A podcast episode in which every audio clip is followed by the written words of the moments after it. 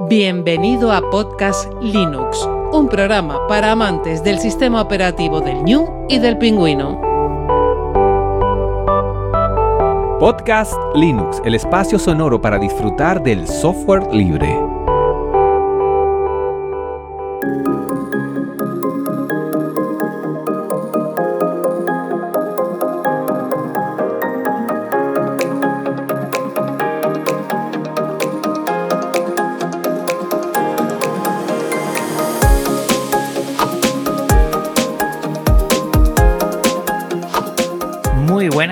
Software libre, bienvenido a otra entrega, la número 161 de Podcast Linux. Un saludo muy fuerte de quien te habla, Juan Feble.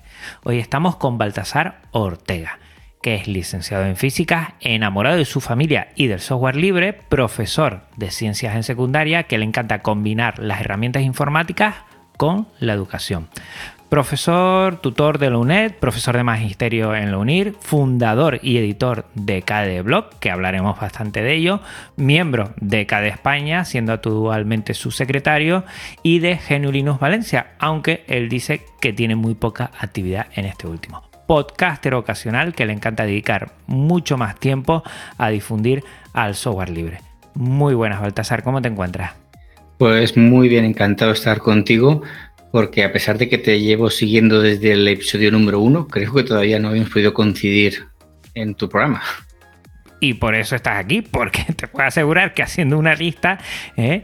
siempre he dicho, la suelo hacer en marzo por ahí, y he dicho, no me puedo creer que Baltasar todavía no se haya pasado por aquí. Esto hay que solucionarlo ya. Si me permites, vamos a recordar antes a los oyentes que estamos en una sala Gypsy para esta charla, que es un servicio libre para videoconferencias y que este podcast aloja su web en GitLab. También un servicio libre de repositorios Git. Y su contenido, ese OGG o MP3 que te llega, en archive.org archive.org, la biblioteca digital libre con licencias Creative Commons.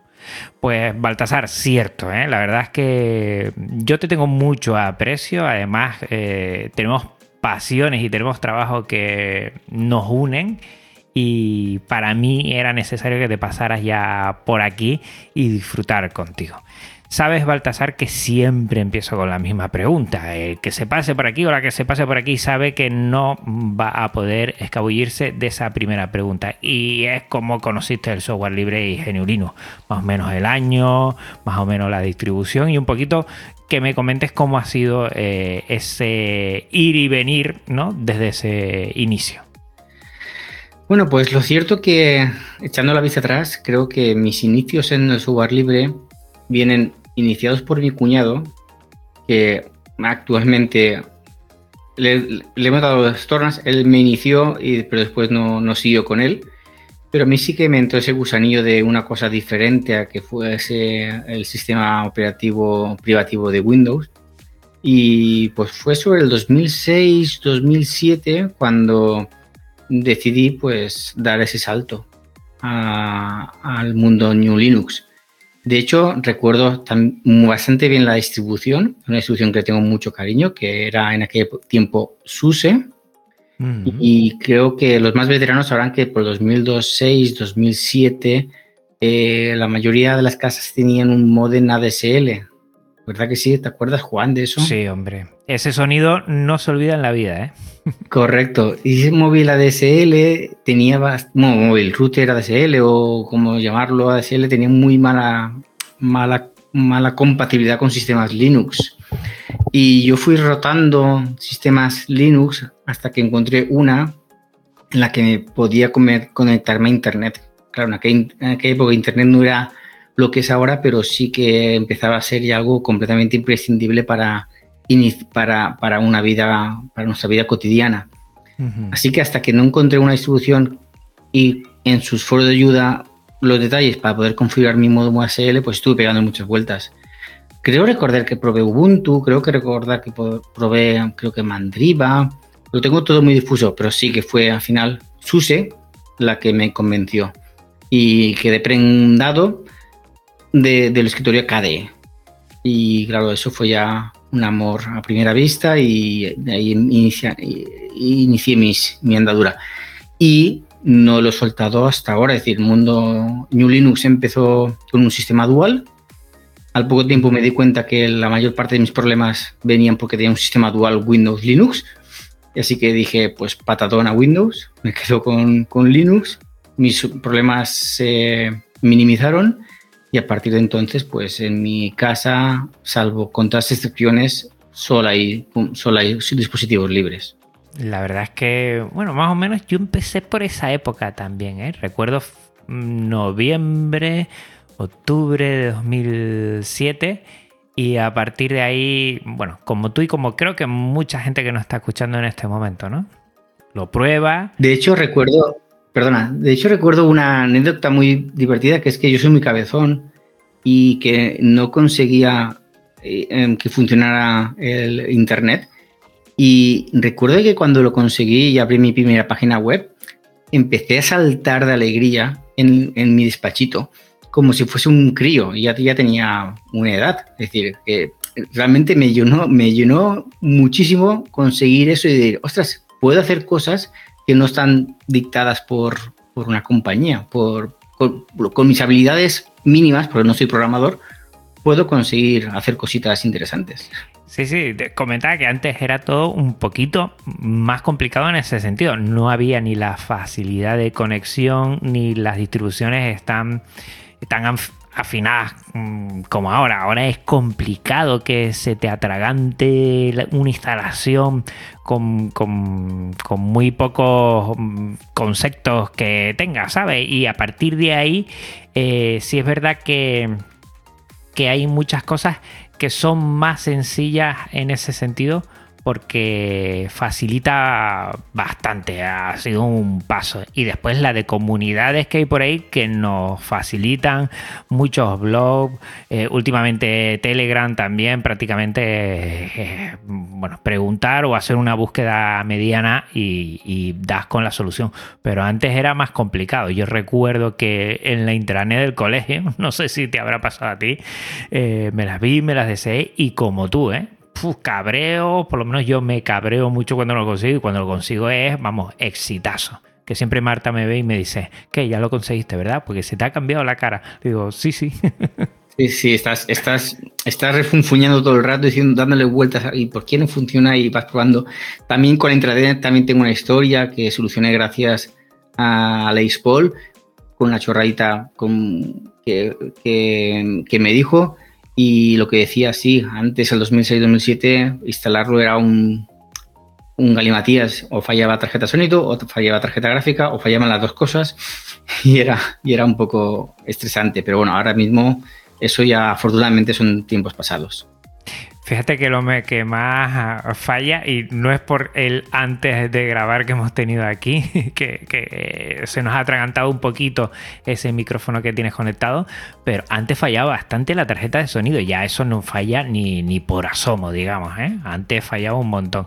Y la gráfica, ella, bueno, va mejorando bastante, muy poquitas cosas fallan ya, así de entrada, ¿eh?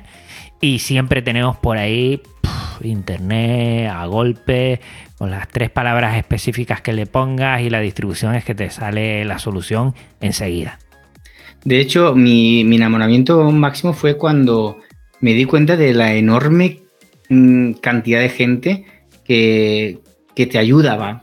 Es decir, instalar el modem ADSL lo conseguí porque encontré la información en un foro y, no había solamente esa información, había muchísima información de muchos otros periféricos que fallaban y que se solucionaban y, me enamoró precisamente esa, esa comunidad que, yo entré al mundo New Linux por, por la parte técnica, pero al final creo que te quedas por la parte ética. Sí, cierto. Todos, yo creo, es que la anterior persona que ha pasado por aquí eh, que comentó, eh, igual ha dicho lo mismo, yo he dicho lo mismo, yo hasta que no empecé Podcast Linux y bien empezado, no fui consciente de esa parte de comunidad, de libertades y lo entiendes, lo interiorizas, ¿no? Eh, no, no, no, solo es una parte... no solo es un dispositivo para tu disfrute, sino que hay detrás toda una filosofía que cuando la comprende yo creo que asienta mucho mejor, ¿no? Lo que es una distribución, lo que es eh, la filosofía GNU Linux, evidentemente, pero como como que lo entiendes más, lo mimas más, lo valoras más. Cierto. Estoy completamente de acuerdo contigo. Y mira, cuando diste el cambio, porque también mucha gente dice que fue a raíz de algún problema que tuvo con, las ventanas, con el sistema operativo de las ventanas, o algo, ¿pasó algo? ¿Fue algo que tú dijiste, oye, voy a cambiar y voy a probar esto? ¿O directamente fue que, que allí, mm, bueno, te liaron un poquito y tú probaste y ahí te quedaste? Lo cierto es que a mí me encanta personalizar el, en mi escritorio, me encanta ir modificando, cambiando fondo de pantalla, poniéndole, eh, bueno, no sé, mi programitas, cambiando el tipo de letra, cambiando el tipo de, de, mm, de, ¿cómo se llama esto? De protector de pantalla en aquella época. Y lo que ocurre es que si eso lo hacía con Windows, lo que ocurría es que al final tenía un sistema súper pesado, que no funcionaba bien, que era un poco rollero, que no, era libre, las aplicaciones que utilizaba, pues eh, algunas eran eran de pago, entonces utilizaba la versión freeware o lo que sea. Y, y al final decidí, pues, ¿y, si cambio a otro sistema que sea, sea un poquito más flexible? Me habían hablado muy bien de Linux, de su estabilidad, de la ausencia de virus y demás. Y entonces es cuando, cuando lo probé. Y claro, probándolo, y la suerte que tuve es que SUSE en esa época utilizaba KDE y por aquella época estaba súper caramba, no sé si te acordarás de eso. Entonces flipé una barbaridad, decir, puedo hacer la personalizarlo como a mí me dé la gana, con unos programas que son fabulosos. Eh, todo es, claro, en mi, época era gratuito, la, palabra que estaba en mi cabeza es, gratuito, es gratis, todo esto es gratis, ¿cómo puede ser? Hmm. Esto, ¿dónde está el truco? y, fue por eso, donde, por, lo que decidí cambiar. Era por personalizar mi escritorio. Y claro, con KDE no es que personalices tu escritorio, es que lo, lo dejas niquelado como te dé la gana eso poco a poco en mi vida ha ido cambiando. Cada vez lo personalizo un poquito menos, pero mis inicios fueron otros. A mí me pasa lo mismo, pero no dejo de disfrutar de algunos vídeos de algunos compañeros que se ven como los personaliza y de repente dices, madre mía, esto es lo que necesito. Yo recuerdo, vamos, una cosa que me ha salvado la vida es eh, todo lo que son eh, los atajos de teclados que tú hiciste el año pasado, creo que fue eh, una pequeña exposición de ello y hay tres o cuatro cosas que es que vas a tiro hecho, ¿no? Cosas así tan sencillitas que puedes también ayudar y que detrás está una comunidad enorme que lo que quiere es trasladar todas las necesidades que tenemos los usuarios y usuarias para facilitar nuestra experiencia eh, de uso. Y, yo eso lo he disfrutado un montón, un montón. El, el, ir a, a todos esos cortas y pega y, directamente hacer un en el portapapeles, ¿no? El, Alt eh, V creo que es, ¿no? A ver, sí, Alt V o comando o Ay, pues ya aquí no me acuerdo. ¿Sabes qué me pasa? Que a veces los atajos de teclado no lo sé decir, pero mm, eh, con los dedos lo sé hacer enseguida. Sí, sí. pero eso lo saqué de ti, lo saqué de ti y, vamos, mm, en educación que muchas veces tenemos que cortar y pegar muchas veces, eso ha sido, vamos, me has ahorrado muchísimo tiempo con eso. Es que, eh, eh, claro, el mundo KDE, bueno, después hablaremos como que de, de alguna KDE y de, del software KDE, eh, eh, tiene tantas, tantos truquitos y tantas cositas que, después te vas a otro sistema y dices, estoy en el pleistoceno de la informática. Porque el simple portapapeles que sea capaz de recordar, no sé, 7, 100, lo que tú quieras, comandos, y después tengas un buscador añadido que para buscar justamente lo que quieres, lo que quieres cortar y pegar, pues es, es fabuloso. Es una pasada. Y a partir de ahí entiendo que también habrás intentarlo. Yo como maestro me pasa lo mismo, ¿no? Tú como profesor habrás intentado llevarlo, eh, esa experiencia que tú tuviste en casa al trabajo, ¿no? ¿Cómo, ¿Cómo, fue eso? Bueno, pues eh, es difícil hasta intentar comunicarle a los alumnos el mundo New Linux, porque ellos no lo acaban de entender y porque, mm, bueno, en mi caso, mis alumnos que son de secundaria, había un handicap o hay un handicap muy, muy elevado que es el tema de esto sistema está muy chulo, funciona muy guay, no tiene virus y demás, pero voy a poner jugar a mi último juego. Parece una tontería. Ah, para los que somos un poco más mayores, pues nos da un poquito igual. pero para los chavales eso es súper, súper importante. Con lo cual, eh, yo lo he intentado muchas veces, he tenido éxitos relativos. Eh, chavales y chavalas que se han instalado su New Linux, que me han pedido que se lo instalen en sus ordenadores, eh, que trabajen en la sala informática con, con, con, New Linux, en, mi colegio, que es un colegio prácticamente con pocos recursos, en la sala, sala informática tienen tienen, tienen ahora mismo KDE Neon. Igual no es la mejor elección de todas, pero bueno, KDE Neon. Y, y los chavales trabajan sin ningún tipo de problema con, con New Linux. Y después también todo lo que hago yo en clase, intento mostrar al máximo mi ordenador, que lo vean, que se enamoren un poquito de, de él. Y siempre, y bueno, al final siempre alguien que te, alguno, alumno o alumna que te pregunta cómo llegar. Y bueno, a posteriori, alumnos que ya, ya afortunadamente para ellos han abandonado ya la secundaria y empiezan a hacer su bachillerato o a hacer su carrera, siempre alguien que al final se pone en contacto conmigo y me pide un poco de consejo para, para, para, para hacer la migración o para utilizar ya New Linux seriamente con sus dispositivos. creo que es, hago una especie de labor de, de plantar semillita y que poco a poco va, va floreciendo. Qué bueno. A mí en el cole me conocen como el, el de Linux. Ah, el sí, de Linux. ese soy yo, ese soy yo.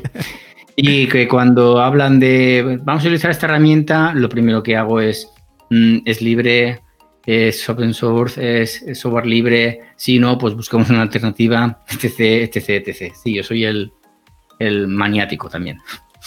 Yo igual lo hago mal pero siempre, porque sé que lo, voy a solucionar a corto plazo el problema, siempre tiro por el tema de, la gratuidad, que después el servicio no tiene por qué ser gratuito, pero la gratuidad de probarlo y de utilizarlo y no entrar rompiendo licencias que sabemos que desde hace mucho tiempo, eh, por lo menos en mi colegio, seguro que en el tuyo, Mm, vamos, el tema del pirateo lo controlan bastante y es algo de agradecer, la verdad, porque no es nada ético. y sí. No, no, eso en mi colegio afortunadamente hace muchos años que se, se ha erradicado. Exacto, en el mío también. Y siempre tiro por, mira, yo tengo una solución que es libre, siempre digo, libre y gratuita. La gente se queda con la segunda parte, evidentemente, a priori. Y después intento decir, pero no ves que esto es bien porque se actualiza más tal, porque no depende de una empresa porque tal, porque podemos nosotros hacer o solicitar mejoras, porque...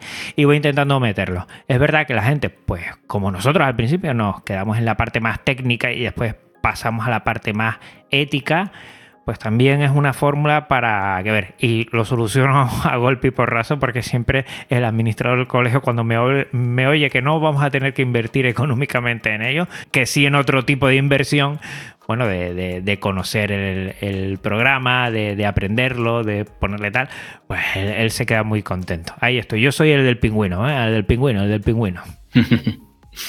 Sí, en mi colegio pasa algo parecido. Ahora mismo estábamos intentando eh, en los colegios ahora mismo, al menos en, mi zona, hay una, hay una presión bastante grande por parte de, empresas. No voy a decir los dos nombres que estáis pensando, casi todos.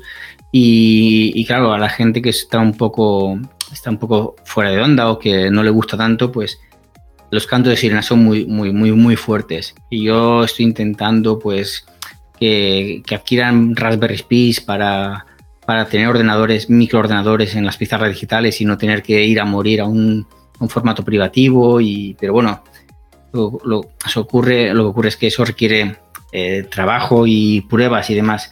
Y bueno, con la crisis de componentes este año ha sido bastante complicado. De hecho, compramos una Raspberry Pi y todavía no nos ha llegado. Era la que tenemos que hacer las pruebas para poder equipar todo, todo el colegio. Pero bueno, a ver si el año que viene lo conseguimos. Seguro que sí. Además que creo, hace años creo que lo vi, eh, hablando de gaming, hiciste una bar top con, unos alumnos, me acuerdo. Es que a mí me gusta los retro gaming mucho, lo sabes, Baltasar. Sí, lo sé, y cuando vi eso, eh, tengo por aquí, mira, tengo una Raspberry Pi, también tengo por aquí, tengo varias. Y tengo ya los mandos del arcade, eso, esos botones, esa bola de mando que siempre todos hemos disfrutado tanto en, eh, en esos salones de recreativas aquí en Canarias le llamamos el vicio, ¿no? Los vicios. y, y, y, eso es un proyecto muy chulo para los chicos que todavía les sigue gustando. Me llama la atención, a muchos les sigue gustando y me siguen eh, hablando de juegos de nuestra época, Baltasar. Y, pero tú juegas eso, le digo yo a los chicos, sí, sí, nos gusta, nos gusta. Y lo juegan en web app y, y se conectan ahí y juegan. O sea que eso ha sido también, supongo, que, que, con alguna distribución libre, con una Raspberry Pi 2 o 3, ¿no? Sí, sí, montamos una Bartop con una, una Bartop grande, con un televisor, una Raspberry Pi y después con las conexiones de un teclado viejo conectado a los mandos.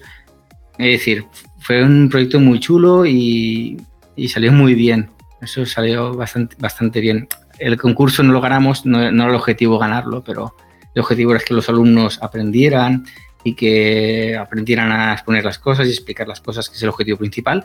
Pero fue, fue, fue una experiencia súper gratificante. De hecho, los mandos todavía los tengo por ahí en casa, pendientes de tener un tiempecito y volver a montarla, porque claro, después de, de, todo el año y las posiciones y demás, queda un poco maltrecha. yo lo tengo ahí en mente, yo lo tengo aquí todo y bueno, pues a veces lo que tenemos que hacer es un poquito de tiempo y ganas y conectar con aquel alumnado que también te anima y algún compañero o compañera de, del colegio y eso al final sale por, por, los alumnos también, ¿no? Que se ilusionan con todo y, y tienen ganas. De esa época hasta que conociste tú eh, KD España, supongo que pasaría un tiempo, ¿no? ¿Cómo conociste tú KD España? Porque al final eh, siempre yo tengo a Baltasar Ortega, um, KD España y KD Blog, siempre. O sea, ¿cómo fue ese encontronazo inicial con, con lo que es la asociación y cómo te metiste en ella? Yo creo que era inevitable, básicamente porque, lo he dicho, el 2006-2007 yo empecé con el mundo New Linux, empecé a investigar y a trabajar en mis equipos y demás. Y recuerdo que, como te he dicho anteriormente, lo que más me, me asombró fue justamente que, que, había una comunidad detrás que yo no conocía y que sin pedirle nada a cambio y de forma muy amable eh, me ayudaron eh, a conseguir a resolver todos los problemas que yo tenía. Porque claro, los problemas siempre van multiplicando, ¿vale? Tengo mi ordenador con, con el ADSL conectado, pero claro, el de, el de mi pareja también quiero que esté conectado. Pero claro, solo va por el ADSL, ¿cómo comparto la conexión?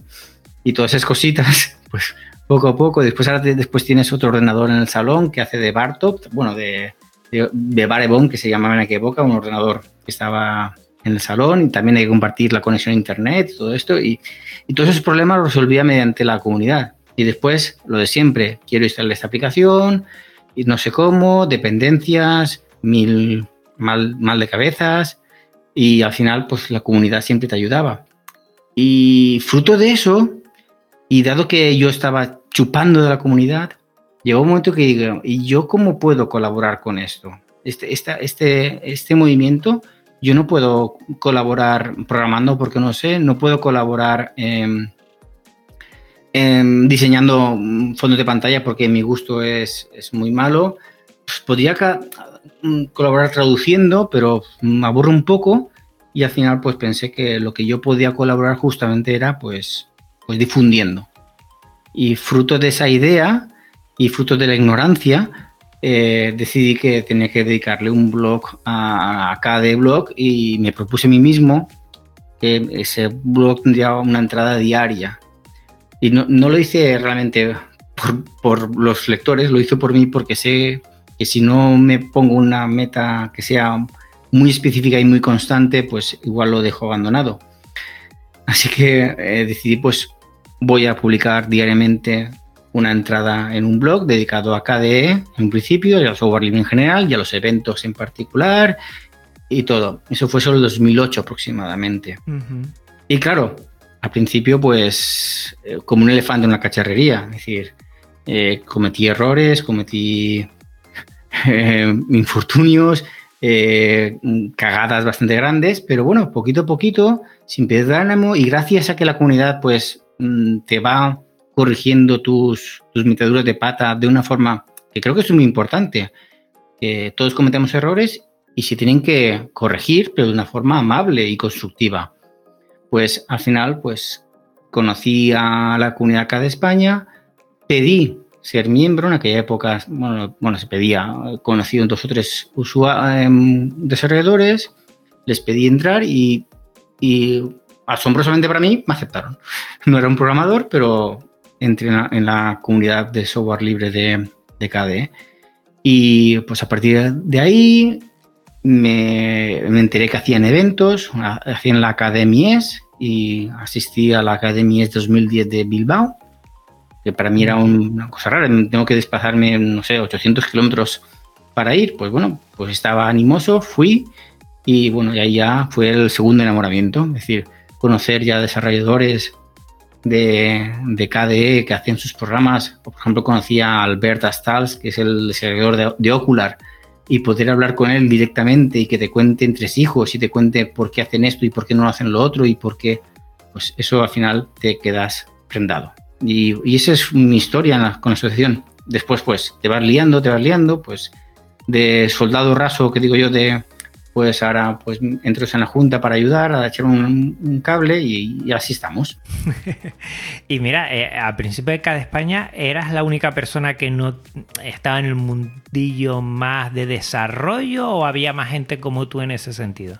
Básicamente mm, también había, también, bueno, y está eh, Agustín Benito que se carga de, que también es físico como yo y no es desarrollador, pero sí que está más metido en el mundo de, la difusión, en, entornos empresariales del software libre, pero mm, no desarrolladores, creo que está básicamente yo.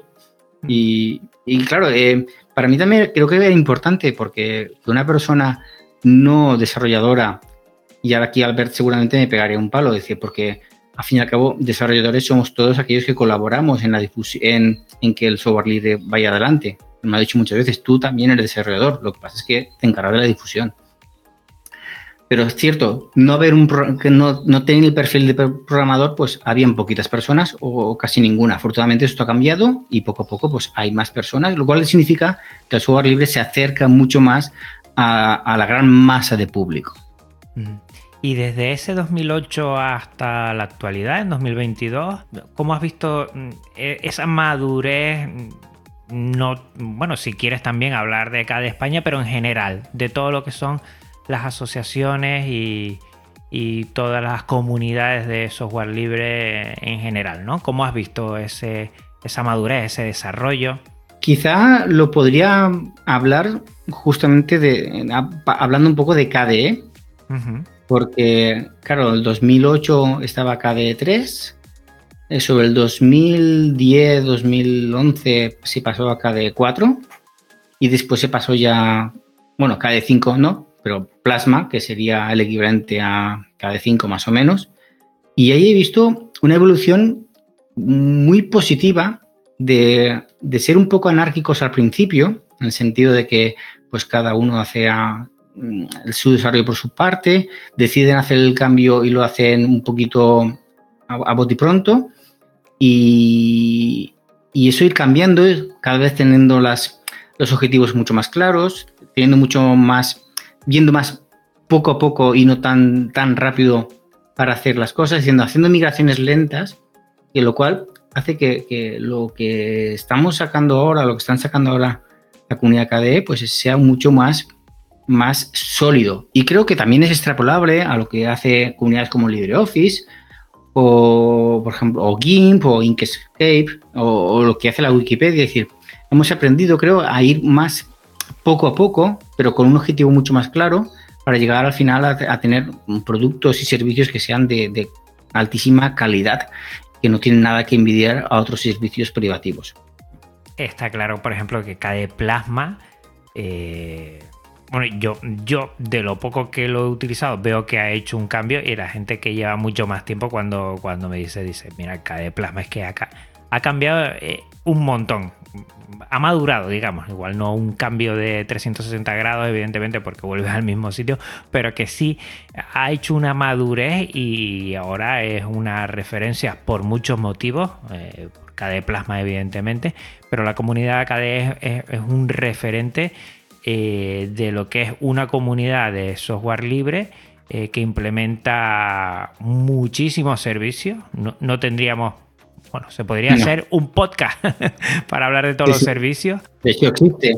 Sí, y que, y que muchas veces eh, vemos que, que no es el mismo de hace unos años. Te lo digo yo como usuario de KDE Neon y KDE Plasma, que veo que, la última actualización, por ejemplo, está todo más asentado, pero está todo más... Eh, todavía es más configurable. Eh, no sé, igual con el tiempo lo he llegado a entender más y estoy más contento con, él. No, lo cierto es que cada, cada vez lo hace más consistente, aunque tú crees que es consistente, si empiezas a ver detallitos y fijarte mucho, ves que no lo es. Y, cada vez lo van afinando. Como se han marcado ya unos objetivos, la comunidad trabaja en pos de esos objetivos. Y yo creo que es una gran, un gran acierto. Eh, y, se va afinando mucho, mucho, mucho, mucho más. Y, mucho más que se va a afinar, lógicamente. Creo que, las colaboraciones, por ejemplo, una, de las grandes cosas que están haciendo la comunidad KDE, creo que es eh, fijarse mucho en que sí, hacen software, pero el software tiene que estar en un hardware determinado y están buscando alianzas de hardware que creo que a la larga son beneficiosas para todo el mundo.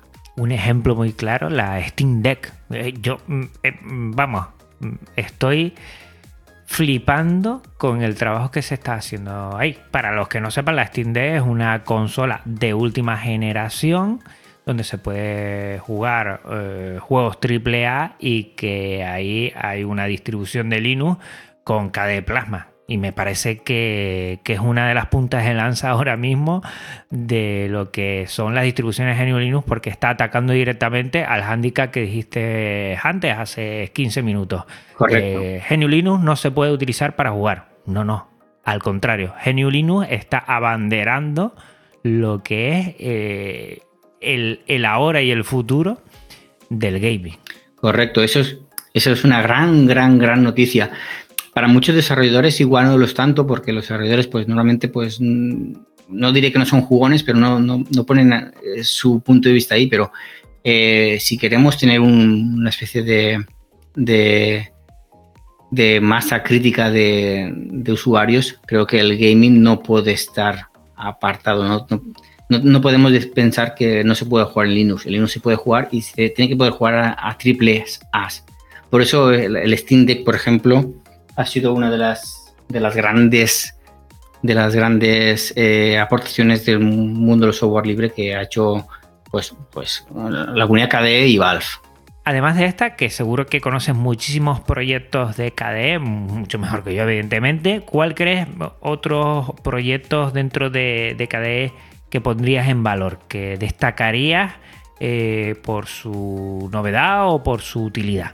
Pues precisamente, y creo que, creo que me estará de acuerdo conmigo, la colaboración de, la comunidad KDE con, la compañía valenciana de sembradores de ordenadores Slimbook, creo que ha sido un gran, gran acierto. Y creo que por estas fechas eh, esta, este acuerdo ha sido renovado sacando otro dispositivo con el nombre de KDE Slimbook, lo cual significa que, podemos eh, comprar un ordenador de mano, o sea, con, directamente que sea compatible 100% con New Linux y encima con, con, Plasma, lo cual eso es una gran, gran aportación.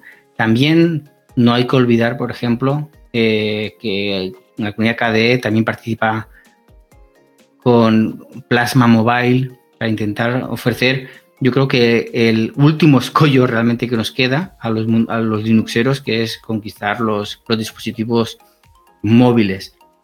Con lo cual creo que, eso está muy bien. También están con los Pine, los Pine, las tabletas Pine, que nunca me acuerdo cómo se llaman realmente, ¿vale?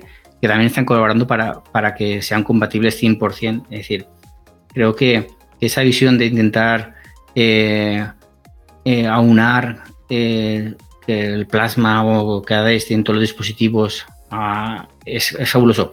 Y, si me olvidaba, que un proyecto muy, muy chulo que es unir Raspberry Pi con, con, plasma para hacer grandes, para utilizar televisores de gran pantalla como, como fuente multimedia. No sé si conoces el, no sé, TV Plasma Screen o algo así más o menos.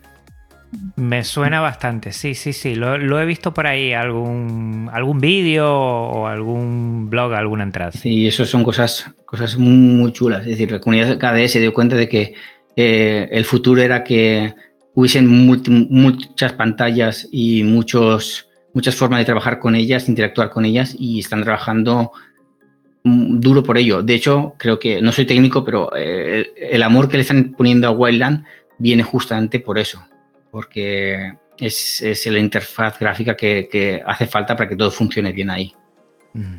A mí hay un proyecto me tiene enamorado, que es Caden Life, y eso que, yo utilizo audio, pero el vídeo, la verdad, eh, ha sido un antes y un después. Yo siempre lo digo. Yo creo que Caden Life, la madurez que tiene eh, y todo lo que proyecta de mejoras que van a venir, hace que ahora mismo es un referente y dentro de poco estoy seguro que en edición de vídeo profesional va a empezar a ser un referente Life porque va a un ritmo y a un nivel.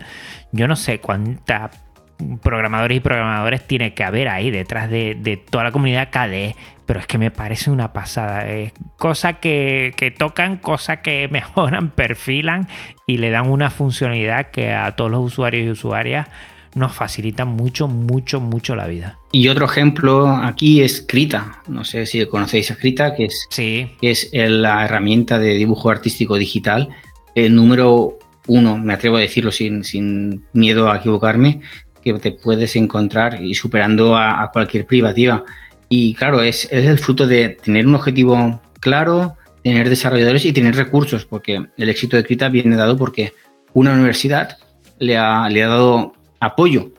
Y, claro, fijaros cuántas universidades puede haber en el mundo y que con que una universidad apoyara un, un, proyecto, pues eh, es que el software libre sería imparable. Es un tema que un día podríamos hablar largo y tendido sobre universidades y software libre. Hice un episodio aquí, pero es verdad, es la cuna del software libre, eso lo tenemos que tener bien claro, pero es que todo el trabajo que se hace ahí si es, bueno, está detrás esa, ese, mm, eh, ese tema de eh, con dinero público, eh, software libre, también ahí mejoraríamos mucho.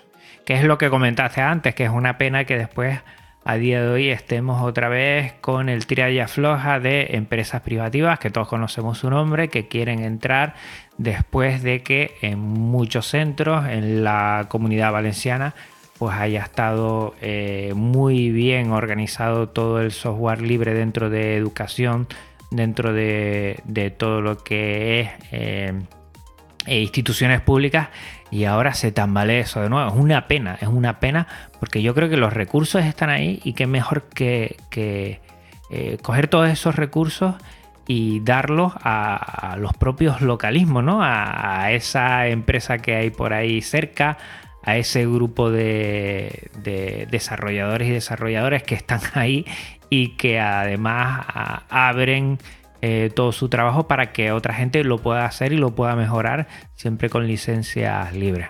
Mm, me extraña todo esto, Baltasar. Yo sé que yo sé que no quiero entrar en este tema porque tiene que escocer bastante, pero, pero me extraña mucho. Y, y mira que Valencia siempre ha estado arriba, arriba en este tema. Sí, a mí también me escuece mucho, mucho, mucho y creo que igual debería llegar el momento en que, que, desemos un paso más adelante y ya nos plantásemos directamente con las universidades y digo, oye, no utilicéis este, esto porque no tiene sentido.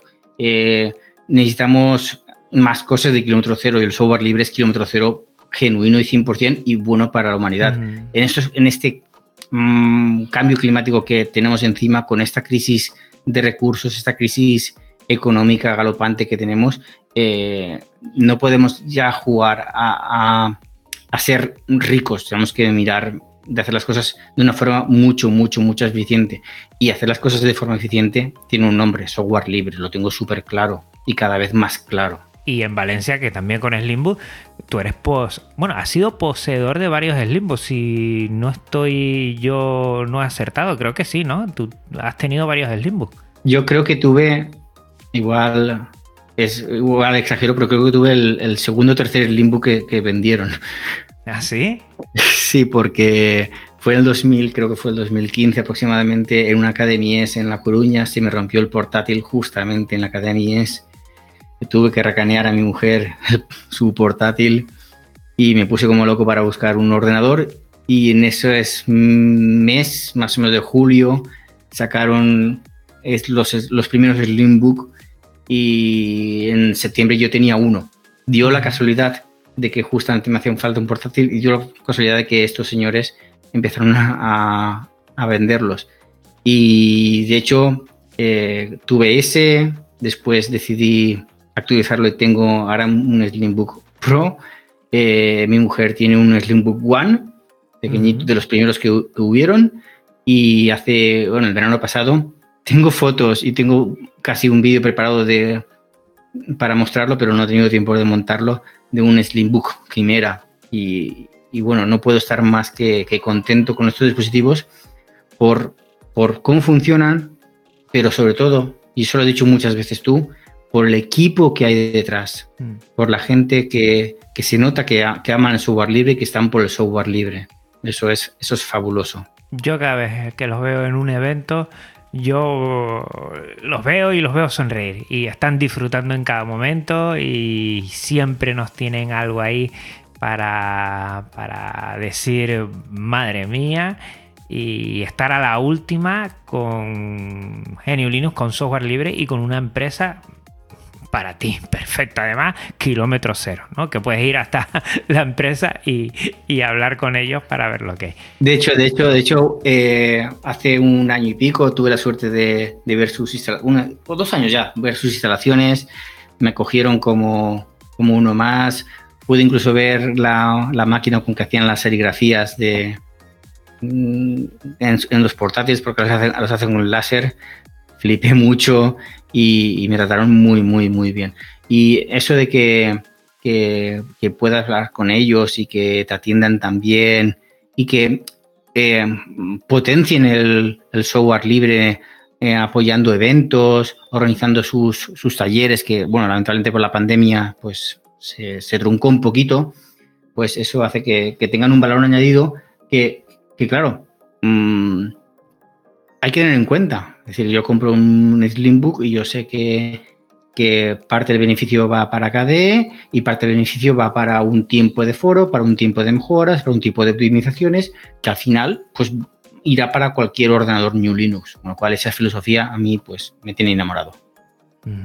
Volvamos también un poco acá de blog porque comentaste que tu idea inicial era hacer un post diario, comentar cosas en referencia casi siempre, evidentemente, a la comunidad KDE, también acá de España.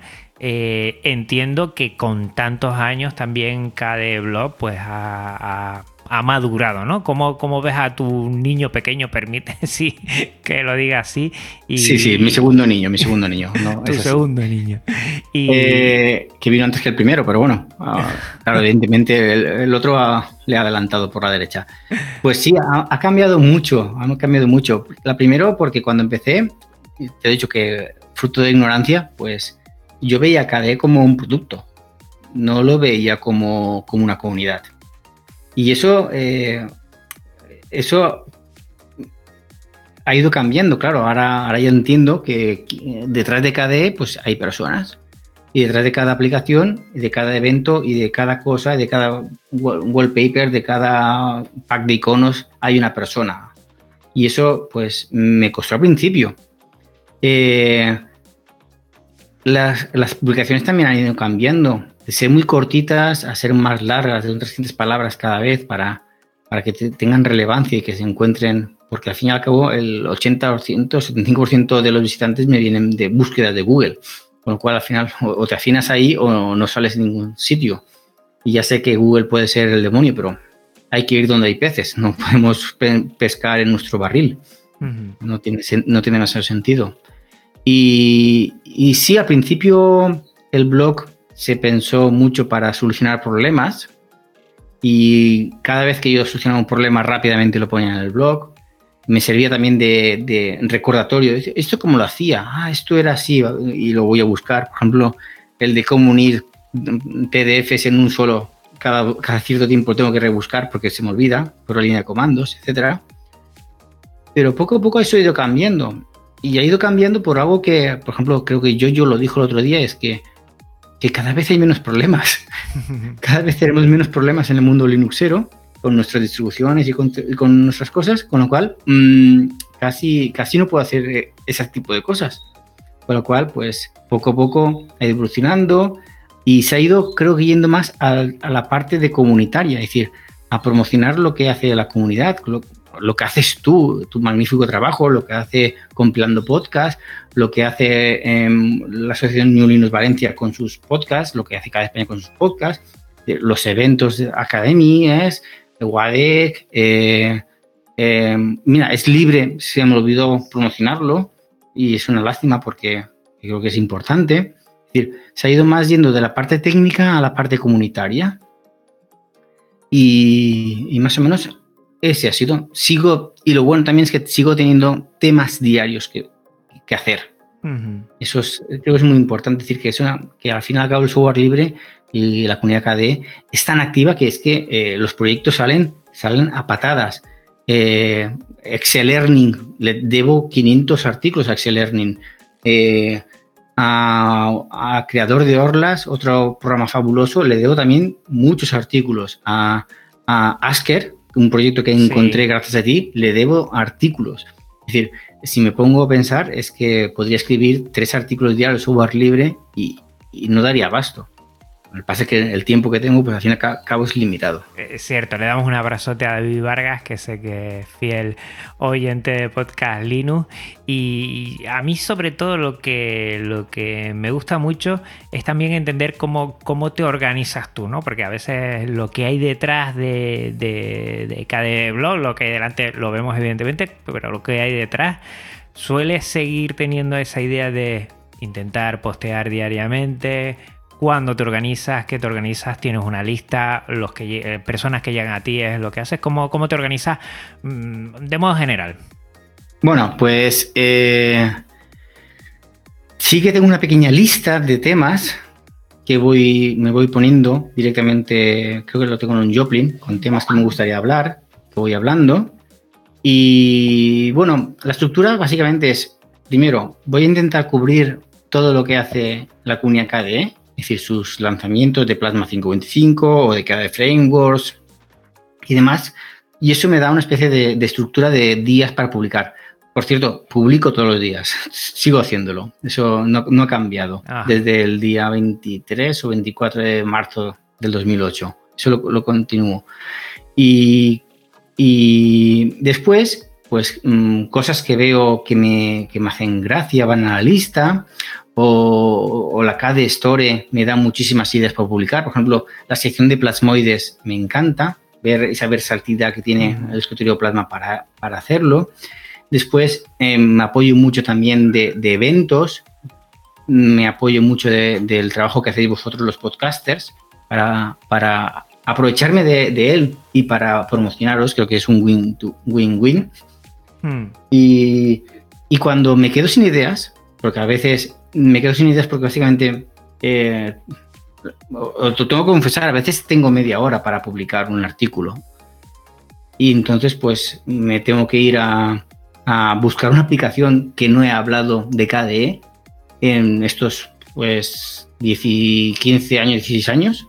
Y, y te creerás que encuentro aplicaciones de KDE que todavía no he hablado es que el ecosistema de KDE es inmenso, ¿eh? Conozco, yo creo que el 1%, todos conocemos más o menos, pero eso está poblado de cosas. Y a mí me sigue sorprendiendo la cantidad de cosas que hay, pero sobre todo eh, cómo está la última. Siempre todo está prácticamente actualizado, está en desarrollo, sigue la gente y hay un equipito detrás dentro de la comunidad de KDE para esa aplicación, para ese servicio y sigue adelante. Es, es brutal. Ah, pero no penséis que sobran programadores. ¿eh? El equipo no, de KDE no, no, siempre está buscando programadores porque siempre hacen falta programadores. Es decir, que si alguien no sabe qué hacer o quiere iniciarse en el mundo del software libre y quiere colar con un proyecto estable en el tiempo y que, que va a durar muchísimo tiempo, creo, pues que se venga a KDE, que lo van a coger con, manos abiertas. Además, creo que hay un grupo de, incubación de proyectos y que se van sumando poco a poco. Es decir, que hago aquí, desde aquí, aprovecho el tiempo y hago un llamamiento a todos los desarrolladores huérfanos que, que vengan a KDE. Yo lo digo por la eficacia que tiene, ¿eh? porque me parece impresionante todo lo que hay, sin desmerecer, evidentemente, otras comunidades que hay dentro de, de la Linuxfera, dentro de GNU Linux y que evidentemente todas aportan. Eso es lo grande de, del software libre, que por poco que haga... De hecho son complementarias, de hecho son complementarias, es decir, eh, no por nada se organiza un LAS, un, Summer App Application o sí, o un Summer App, no sé acuerdo, que se hizo en Barcelona la última vez y donde desarrolladores de, escritorios, de Nome y KDE principalmente, pues se ponen a trabajar conjuntamente y buscan soluciones conjuntas. Que lo bueno es que del software libre es que podemos elegir. Pues ya sabes, desarrollador, desarrolladora, ¿eh? si quieres involucrarte en un proyecto, en una comunidad que te va bueno, a, abrir las puertas y te va a, a, dar todo lo que necesitas para tanto aprender como para sentirte parte de aquí en la comunidad KDE, te puedo asegurar que, que vas a disfrutar mucho. Y ya que estamos pescando, Baltasar, vamos a pescar a gente de KDE España, de la asociación, a ver si se viene más, porque yo creo que, últimamente pues, pues, pues va más gente y tenemos que seguir ahí. Teníamos un proyecto de llegar no sé a cuántos socios y socias, ¿no? Sí, tenemos un proyecto, pero que ese proyecto, pues por motivos, pues ha quedado un poquito parado, con lo cual, pues mira, me viene de perlas, Juan, que lo comentes por, por eso, porque KDE España sigue buscando gente que esté dispuesta a colaborar con, en este caso, no con el desarrollo a nivel técnico de KDE, simplemente con la difusión de, del proyecto KDE a, todos los niveles. Con lo cual, si estás en mundo software libre y te gusta KDE y lo utilizas y haces cualquier cosita, cualquier todas las cositas que se hacen son positivas. Toda, toda, en valenciano se llama toda piedra fa pared, toda piedra hace pared. Con lo cual, si estás mínimamente interesado, pues la comunidad de cada España, pues te va a abrir los brazos y te va a ayudar en todo lo que pueda. Que menos que el software libre que nos da tanto y nos da de manera tan sencilla de nuestro tiempo, dar un poquito de él y te aseguro que vas a disfrutar un montón. Yo eso lo tengo claro, tanto dentro de cada España como en todos los proyectos en los que nos involucramos Baltasar, siempre ganamos más que, el tiempo que, donamos ¿eh? y, y, yo creo que merece la pena. Yo aquí invito a todas las personas que nos escuchan, ya sea acá de España, que es un buen inicio, pero ya sea otro, que se pongan manos a la obra, que disfruten, que vayan, que pregunten, oye, ¿cómo puedo ser parte de esta comunidad?